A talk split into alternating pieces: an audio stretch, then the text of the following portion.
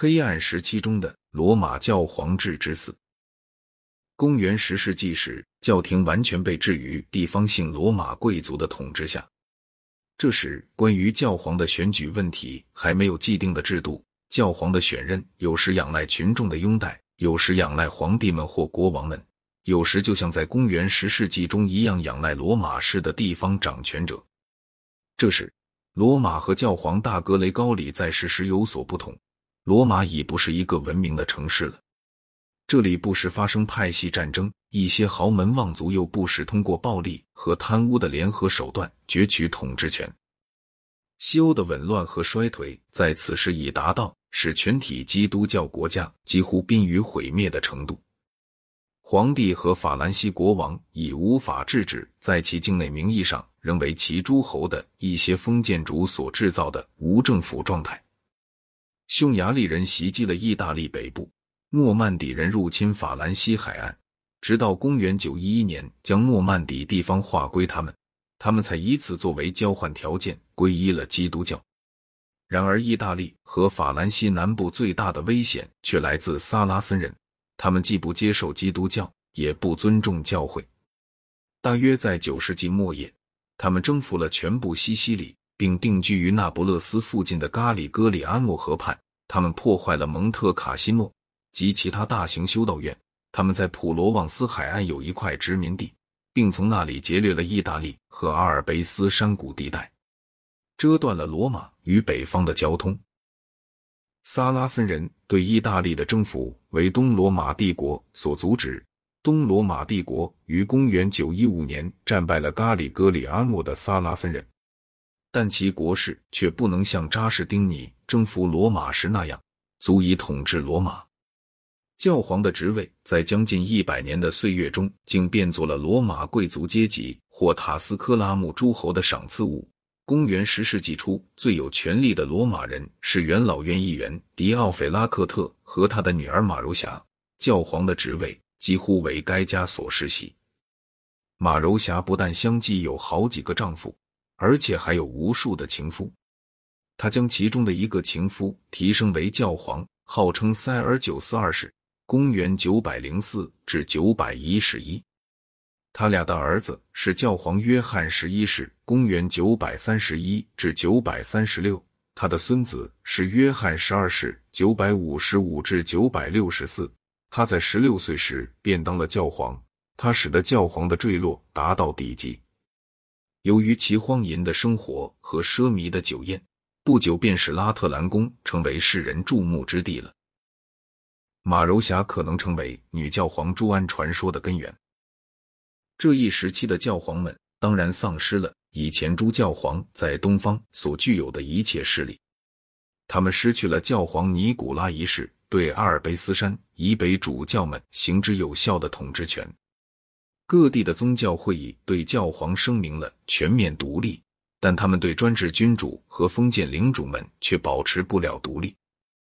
主教们日益为世俗封建领主所同化，因而教会本身也像世俗社会那样，成为同一无政府状态的牺牲。各式各样的邪恶毫无止境的蔓延着。一些稍事关心宗教及关心拯救信徒灵魂的僧侣，无不为当前普遍的颓废而悲叹。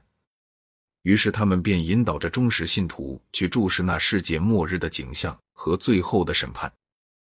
过去有人曾认为，当时流行着一种恐怖，就是说，当时的人害怕公元一千年将成为世界末日的年份。然而，这种想法却是错误的，因为自从圣保罗以来，基督徒就一直相信世界末日的临近，而他们却依然如故的进行其日常的工作。为了方便起见，公元一千年不妨被认为是西欧文明衰退达于极点的年份。从这以后开始了，一直延续到公元一九一四的文化上升运动开始时，这进步主要归功于修道僧的改革。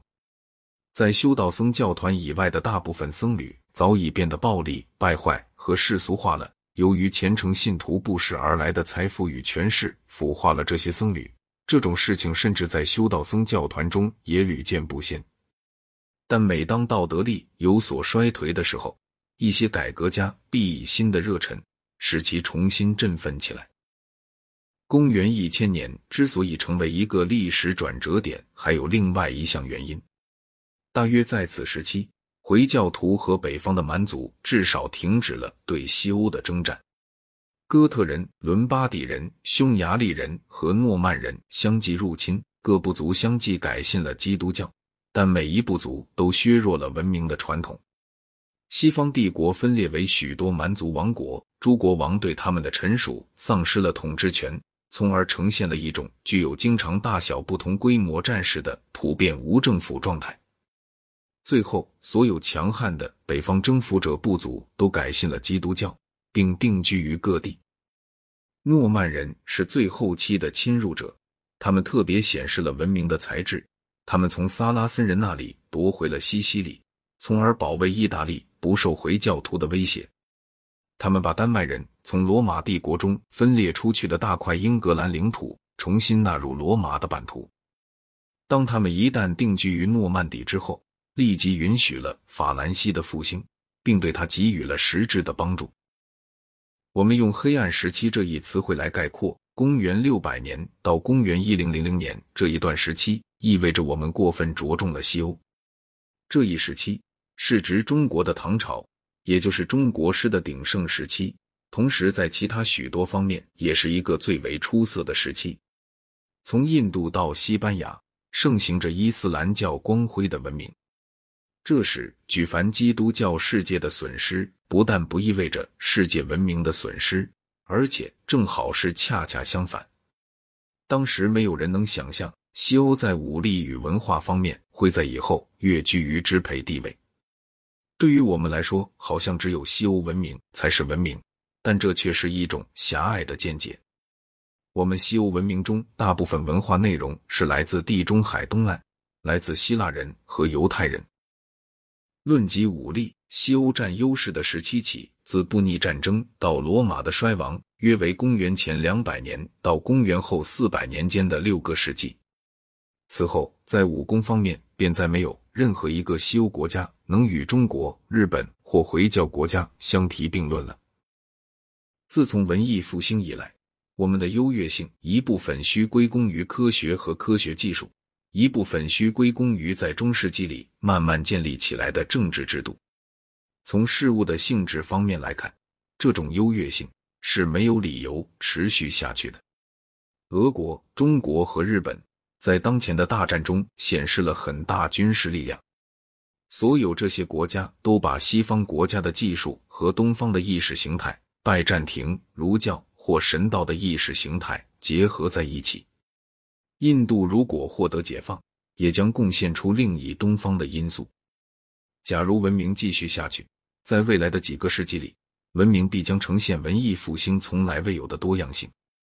有一种比政治的帝国主义还要难于克服的文化帝国主义。西罗马帝国灭亡许久以后，甚至到宗教改革为止，所有欧洲文化都还保留着一抹罗马帝国主义色彩。现在的文化。对我们来说，是具有一种西欧帝国主义气味的。在当前的大战之后，假如我们打算在世界上生活的更舒适，那么我们就必须在思想中不仅承认亚洲在政治方面的平等，也要承认亚洲在文化方面的平等。我不知道这种事将要引起什么变化，但是我确信这些变化将具有极其深刻和极其重要的意义。Thank you.